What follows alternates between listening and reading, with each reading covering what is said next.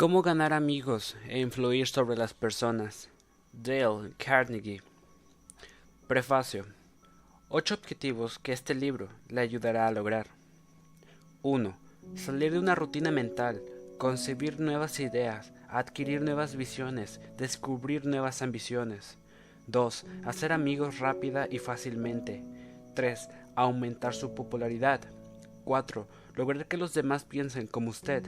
5 aumentar su influencia, su prestigio, su habilidad de lograr que las tareas se realicen. 6. Proceder ante las quejas, evitar discusiones, preservar sus relaciones humanas afables y agradables. 7. Convertirse en un mejor orador, un conversador más jovial. 8. Despertar entusiasmo entre sus asociados. Este libro ha logrado todas esas cosas para que más de 15 millones de lectores en 36 idiomas. Prefacio a la edición revisada. Cuando Dale Carnegie escribió Cómo ganar amigos e influir sobre las personas, su principal objetivo era proporcionar un texto de suplemento a su curso sobre oratoria y relaciones humanas. Nunca soñó que se transformaría en el mayor de los bestsellers y que la gente lo leería, lo citaría y viviría según sus reglas mucho después de su propia muerte.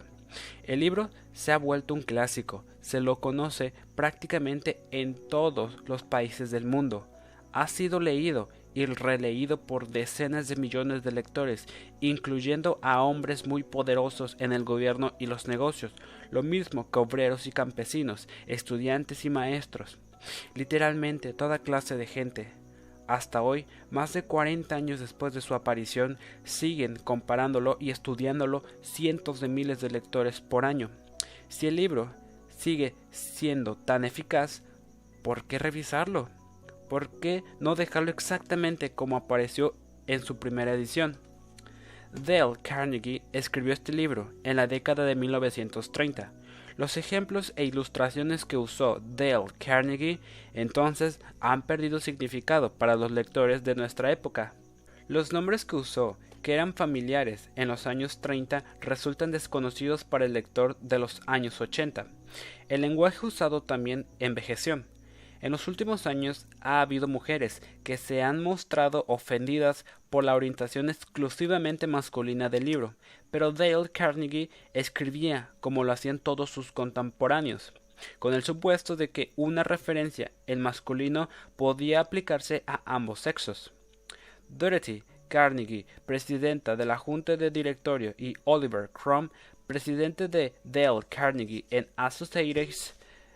ANC dedican su esfuerzo a los principios desarrollados por Dale Carnegie. Ambos creen que el modo más eficaz de hacer válidos estos principios es presentarlos del modo más convincente que sea posible. Una de las técnicas usadas en el curso de Dale Carnegie para ayudar a los estudiantes a hacer valer sus convicciones en una discusión es la fórmula mágica. La clave de esta técnica es que las pruebas permitentes y al caso son el ingrediente principal de una argumentación. Al revisar esta obra clásica, de modo que las pruebas, tal como se manifiestan en las ilustraciones y ejemplos, resulten permitentes para el lector moderno, la filosofía de Dale Carnegie se nos presenta de un modo más dinámico y significativo. El asesor editorial de esta revisión recibió la difícil tarea de determinar qué partes del material original debían cambiarse. Para ayudarse en el trabajo, les pidió a varios de los maestros de los cursos de Dale Carnegie que entregaran ejemplares del libro a estudiantes y graduados de sus clases. A estos últimos se les pidió que leyeran el libro y tomaran notas al margen marcando las partes que no resultaban del todo claras o que carecían de verdadero significado para ellos. Como resultado de una revisión de estas notas, se decidió que se eliminaría.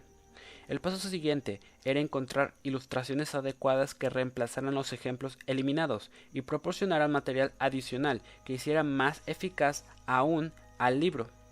Con este fin, Paul McKee, vicepresidente del área Instrucción de Dale Carnegie y en Associates ENC, escribió una carta a cada uno de los maestros de cursos en los Estados Unidos y en otros países, pidiéndoles que transmitieran ilustraciones, anécdotas y conversaciones sostenidas en clase que pudieran ser usadas como ejemplificación de las enseñanzas de Dale Carnegie.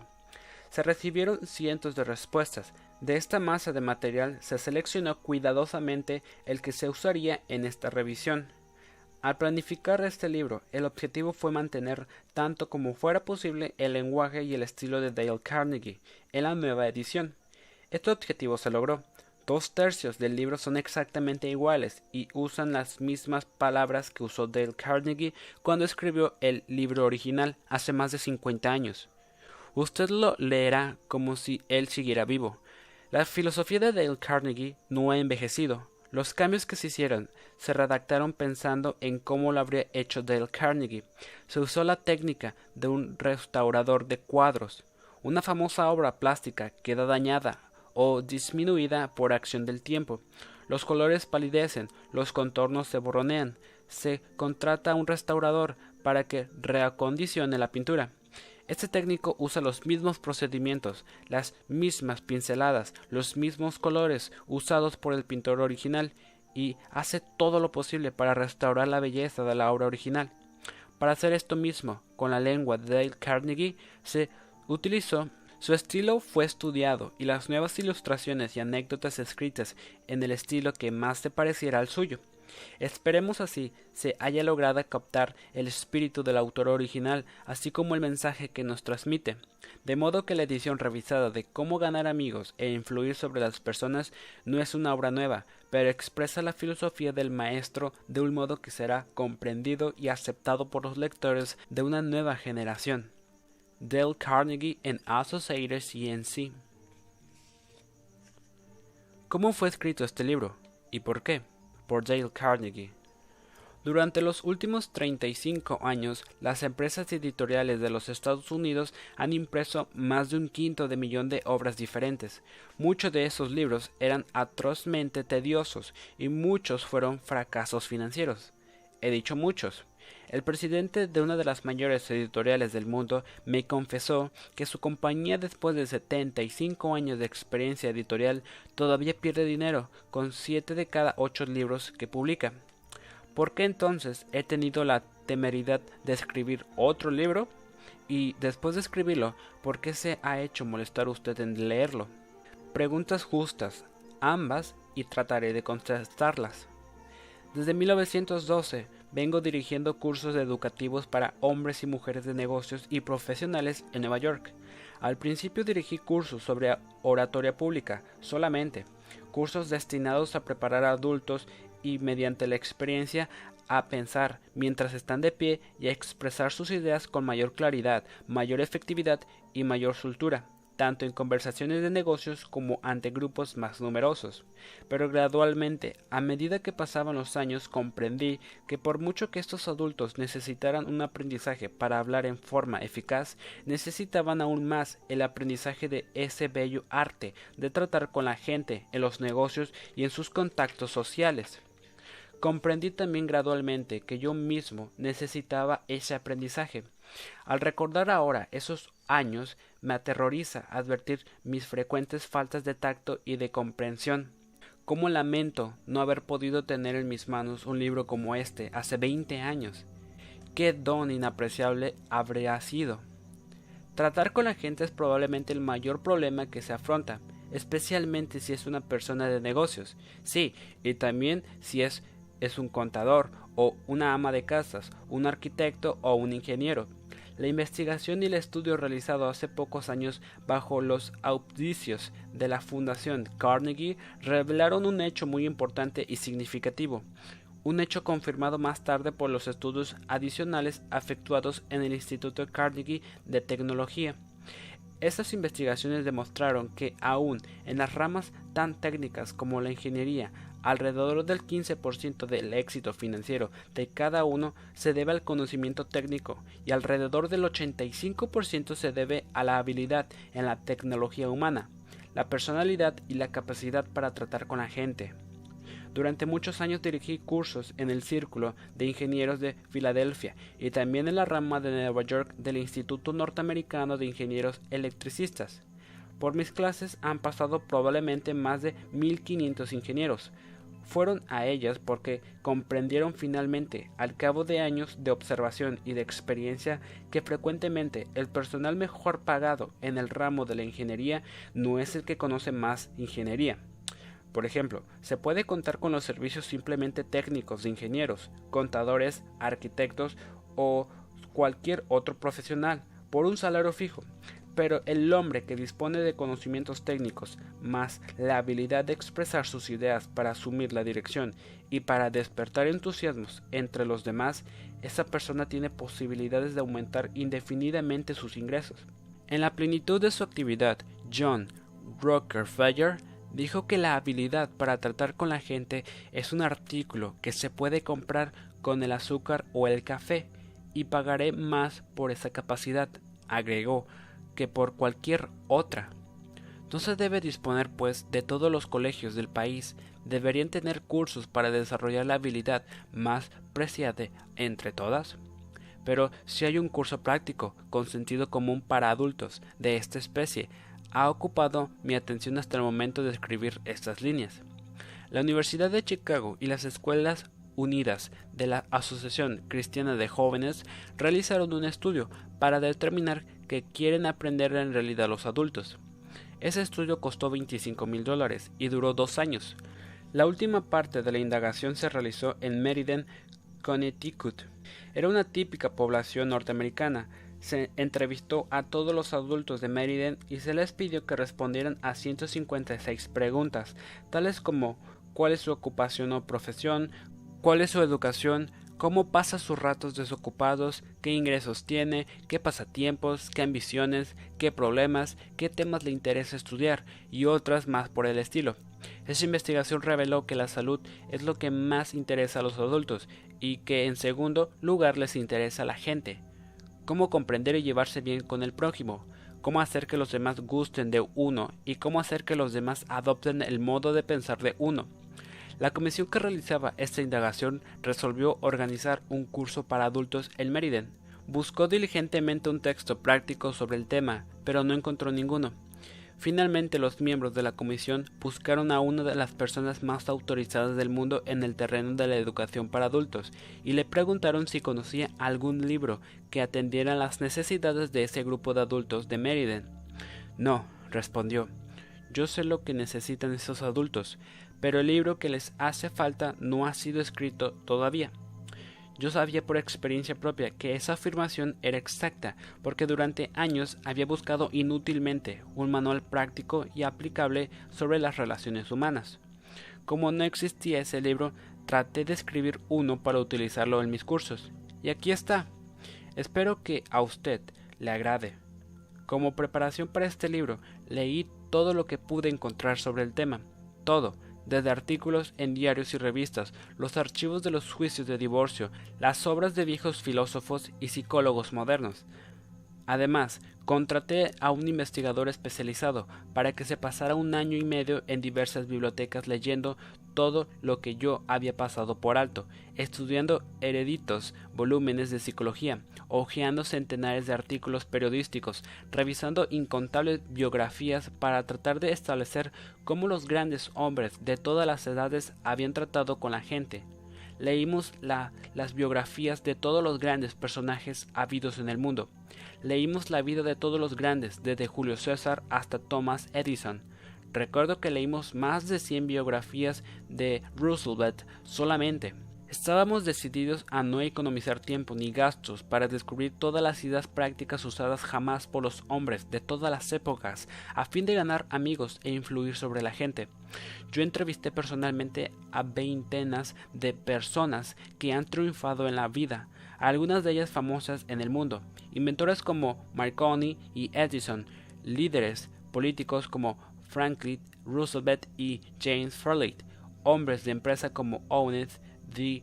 Shunk, estrellas del cine como Clark Glave y Mary Pickford, y exploradores como Martin Johnson, y traté de descubrir la técnica empleada por ellos en las relaciones humanas. Con todo este material preparé una breve charla. La titulé Cómo ganar amigos e influir sobre la gente. He dicho breve, lo era en un principio, pero ha ido en aumento hasta convertirse en una conferencia que consume una hora y 30 minutos. Durante muchos años di esta conferencia ante los adultos reunidos en cada clase de los cursos del Instituto Carnegie en Nueva York. Siempre he hecho lo mismo. He pronunciado la conferencia y recomendando a los alumnos que hicieran la prueba de esos consejos en sus contactos comerciales y sociales, para volver luego a la clase a hablar de sus experiencias y de los resultados conseguidos. Qué tarea interesante. Esos hombres y mujeres ansiosos por mejorar se veían fascinados por la idea de trabajar en una nueva especie de laboratorio, el primero y el único laboratorio de relaciones humanas para adultos que ha existido jamás. Este libro no fue escrito como se escriben todos los libros, creció y se desarrolló en ese laboratorio, gracias a las experiencias de miles de adultos. Hace años comenzamos con una serie de reglas impresas en una tarjeta, no mayor que una tarjeta postal. A la temporada siguiente imprimimos una tarjeta más grande, después un folleto, después una serie de folletos, cada uno en crecimiento a su vez, en tamaño y en alcance. Al cabo de 15 años de experimentos e investigaciones tuvimos este libro. Las reglas que hemos fijado en él no son simple teorías o conjeturas, rinden resultados mágicos, por increíble que parezca. He visto cómo la aplicación de estos principios revoluciona literalmente la vida de muchas personas. Un ejemplo, un hombre con 314 empleados se escribió en uno de estos cursos. Durante muchos años había mandado y criticado y censurado a sus empleados sin trabas ni discreción. La bondad, las palabras de aprecio y de aliento eran ajenas a sus labios. Después de estudiar los principios en que se basa este libro, tal patrón alteró profundamente su filosofía de la vida. Su organización se ve inspirada ahora por una nueva lealtad, un nuevo entusiasmo, un nuevo espíritu de trabajo común. 314 enemigos se han convertido en 314 amigos. Ya lo dijo él orgullosamente en un discurso que pronunció ante la clase. Antes, cuando caminaba por mi establecimiento, nadie me saludaba. Mis empleados miraban para otro lado al ver que me acercaba, pero ahora todos son amigos míos y hasta el portero me llama por el nombre de Pila. Este patrón tiene ahora mayores beneficios materiales, mayor descanso y, lo que es infinitamente más importante, encuentra mayor felicidad en su negocio y en su hogar. Innumerables vendedores han visto aumentar considerablemente sus ventas mediante el uso de estos principios. Muchos han conseguido clientes nuevos, clientes que habían buscado en bando con anterioridad. Hay directores de empresas que vieron aumentar su autoridad y su sueldo. Uno de ellos nos informó que había conseguido un importante aumento de sueldo, debido sobre todo a la aplicación de estas verdades.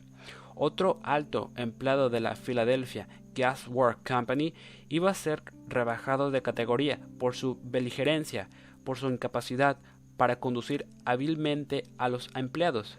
El aprendizaje que realizó no solamente lo salvó del descenso a los 65 años de edad, sino que le produjo un ascenso con mayor sueldo. En muchas ocasiones, en los banquetes servidos al terminar cada curso me han dicho los cónyuges que sus hogares son mucho más felices desde que sus maridos o mujeres iniciaron este entrenamiento. Con frecuencia se asombran los participantes por los resultados que consiguen. Parece cosa de magia. En algunos casos, llenos de entusiasmo, me han hablado a casa un domingo porque no podían esperar dos días para informarme de sus realizaciones en la clase regular del curso. Un hombre quedó tan impresionado por una charla sobre estos principios que se quedó comentándolos con otros miembros de su clase hasta altas horas de la noche. A las 3 de la mañana los otros se fueron a sus casas, pero él estaba tan conmovido por la comprensión de sus errores, tan inspirado por la visión de un nuevo mundo y más rico que se habría hecho ante él que no pudo dormir.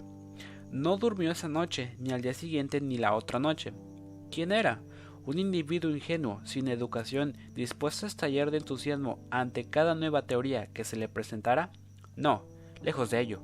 Era un comerciante refinado, un hombre culto, moderno, que circula por los mejores ambientes de la ciudad, que habla corrientemente tres idiomas y tiene diplomas de dos universidades europeas. Mientras escribo este capítulo, me llega una carta de un alemán de la vieja escuela, un aristócrata cuyos antepasados sirvieron durante generaciones como oficiales del ejército a las órdenes de los Hohenzollerns. Su carta escrita desde un transatlántico me habla casi con fervor religioso de la aplicación de estos principios en su caso.